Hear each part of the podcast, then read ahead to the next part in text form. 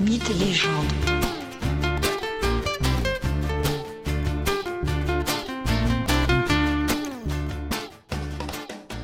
Bonjour à tous et bienvenue pour ce nouvel épisode de Mythes et légendes.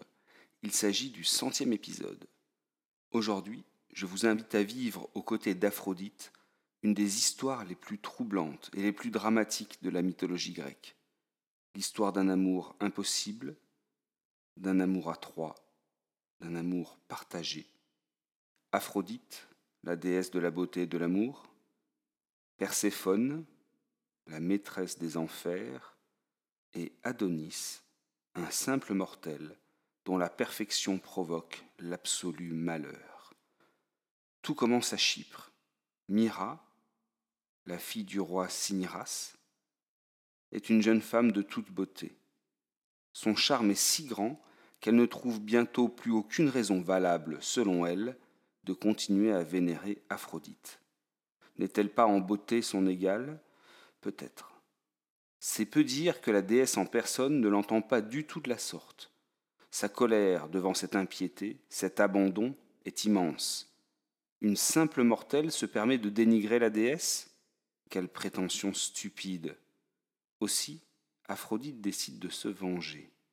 Et sa vengeance sera la hauteur de l'offense, terrible et sans pareille.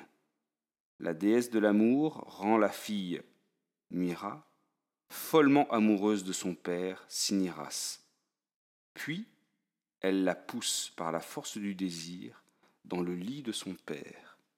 Et enfin, par un sortilège épouvantable, Aphrodite égare l'esprit du père qui ne reconnaît plus sa fille et se laisse ainsi séduire.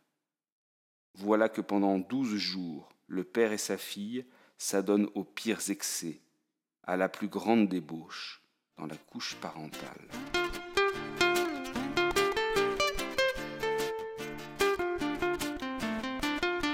Au douzième jour, le sortilège s'estompe, et le roi réalise soudainement l'affreux crime d'honneur qu'il a commis. Il est terrifié par ce qui vient de se passer. Il a franchi l'interdit suprême, il a déshonoré sa famille par un inceste honteux et flagrant. Il saisit une longue épée au tranchant particulièrement aiguisé, puis prie les dieux de lui pardonner ce qu'il va commettre, le meurtre de sa fille et son suicide. Il espère ainsi laver l'honneur de sa famille dans le sang des fautifs. Il brandit l'épée au-dessus de sa fille Mira. Celle-ci soudain s'agenouille et le supplie de retenir son geste. Le roi, son père, est déterminé. Alors elle prend la fuite en courant, en courant à toutes jambes vers la forêt. Elle arrive à sa lisière, mais son vieux père la rattrape. Sa colère lui a redonné une force extraordinaire. Il court vite, très vite. Sa fille Mira comprend qu'elle est perdue.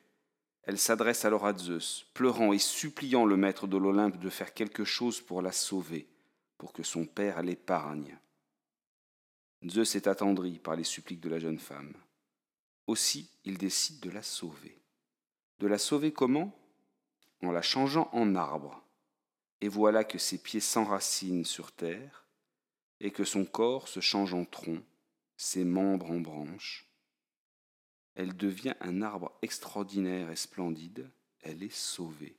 Changée en arbre à myrrhe, cet arbre qui produit une gomme si utilisée dans les parfums et produits de beauté dès l'Antiquité.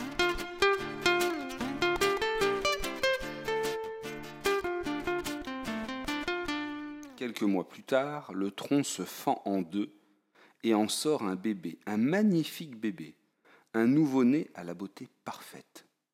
Il s'en dégage même un charme inédit, un charme qui touche immédiatement Aphrodite qui a assisté à cette sorte d'accouchement. La déesse tombe amoureuse de l'enfant.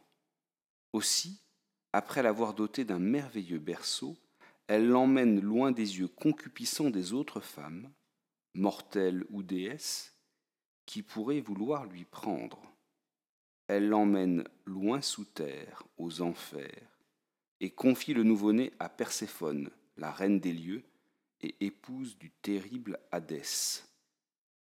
Elle lui confie l'enfant, à charge pour elle de l'élever ici, à l'abri des regards, et de lui rendre lorsqu'il sera devenu un jeune homme en âge de devenir son amant.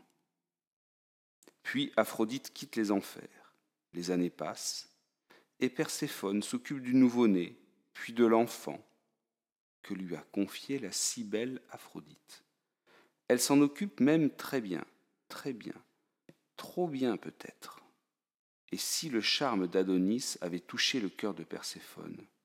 Et si la reine des enfers était elle aussi tombée follement amoureuse de ce mortel? Aussi, quand Adonis est devenu un jeune homme magnifique, Aphrodite revient voir Perséphone pour reprendre celui qu'elle lui avait confié bien des années auparavant. Mais l'épouse d'Hadès refuse catégoriquement. Adonis est désormais à elle et à personne d'autre. Les deux déesses rentrent dans une colère noire, noire et si bruyante que Zeus en entend les cris, les hurlements. Il accourt voir ce qui se passe, voir ce qui peut provoquer un tel vacarme, une telle dispute. Il écoute les deux déesses lui exposer leurs griefs. Adonis est désiré, immensément désiré par les deux divinités.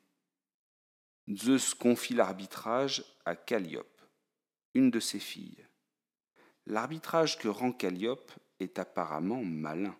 Adonis passera un tiers de chaque année avec Perséphone, un tiers avec Aphrodite, et il disposera pour lui-même du dernier tiers.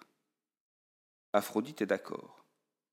Perséphone met une condition à cet accord, que la déesse de la beauté ne porte pas sa ceinture d'or qui la rend irrésistible lorsque Adonis est avec elle. Aphrodite, trop heureuse de pouvoir récupérer Adonis, s'empresse d'accepter. Puis, au plus vite, de rompre son serment.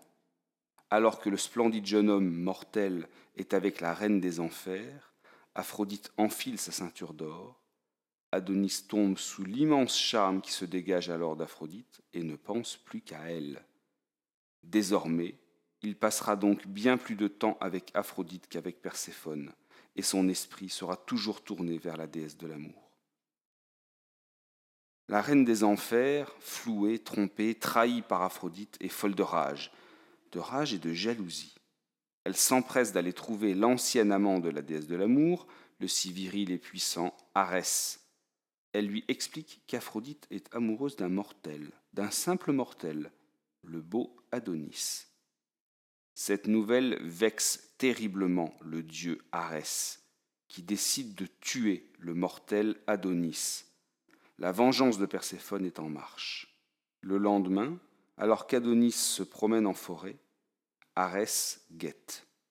Il se métamorphose en un énorme sanglier puis charge le jeune homme et le tue sur le coup.